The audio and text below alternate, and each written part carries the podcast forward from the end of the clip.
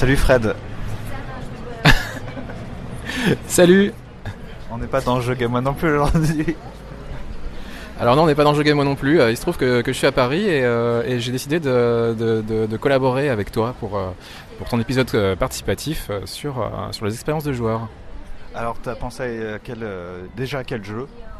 Alors j'ai pensé à un certain jeu qui s'appelle Nier Automata qui est sorti cette année en 2017 et euh, il y a un passage en particulier dont, dont j'aimerais parler. Alors moi je précise, euh, et du coup, euh, parce que je suis dans le cadre peut-être de certains auditeurs, euh, je n'ai pas fini le jeu à 100%, loin de là, j'en suis à la moitié du deuxième run. Et toi tu vas parler d'un moment qui arrive. Euh, oui, alors ju- juste un petit disclaimer hein, avant de continuer. Euh, donc Nier Automata, c'est un jeu qui, euh, c'est pas un secret. hein. Aujourd'hui, ça ne l'est plus. Euh, il faut le, terminer plusieurs fois pour en, découvrir toute la, substance. Et voilà, si vous n'avez pas encore fait le jeu et que vraiment vous voulez vous, vous préserver de tout, je vous conseille de ne pas écouter ce que je vais vous dire et de skipper à, à la prochaine intervention. Mais si malgré tout vous êtes courageux ou si vous avez fait le jeu tout simplement, bien moi ce que je vais, ce dont je vais vous parler, c'est d'un passage qui se, se trouve après avoir terminé le jeu deux fois. Donc c'est pas un méga spoiler sur l'histoire, mais il y a un truc qui arrive et qui pourrait gâcher éventuellement le plaisir de la découverte. euh.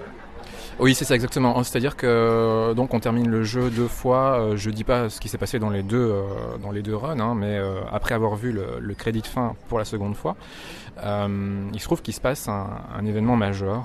c'est vraiment un- l'un des, disons le, climax du scénario. Et c'est à ce moment-là que, que le jeu, enfin que, que les créateurs ont décidé d'intégrer un crédit euh, de les, les crédits de début en fait. Euh, C'est-à-dire qu'il se passe un truc et là il est écrit présenté par Platinum Games euh, sur fond noir. Euh, et, euh, et voilà, on a, on a comme ça des, des petites, euh, un petit montage hein, de, de, de- des noms principaux, euh, créateurs, euh, Yoko Taro, euh, musique, euh, euh, Keiichi Okabe, etc.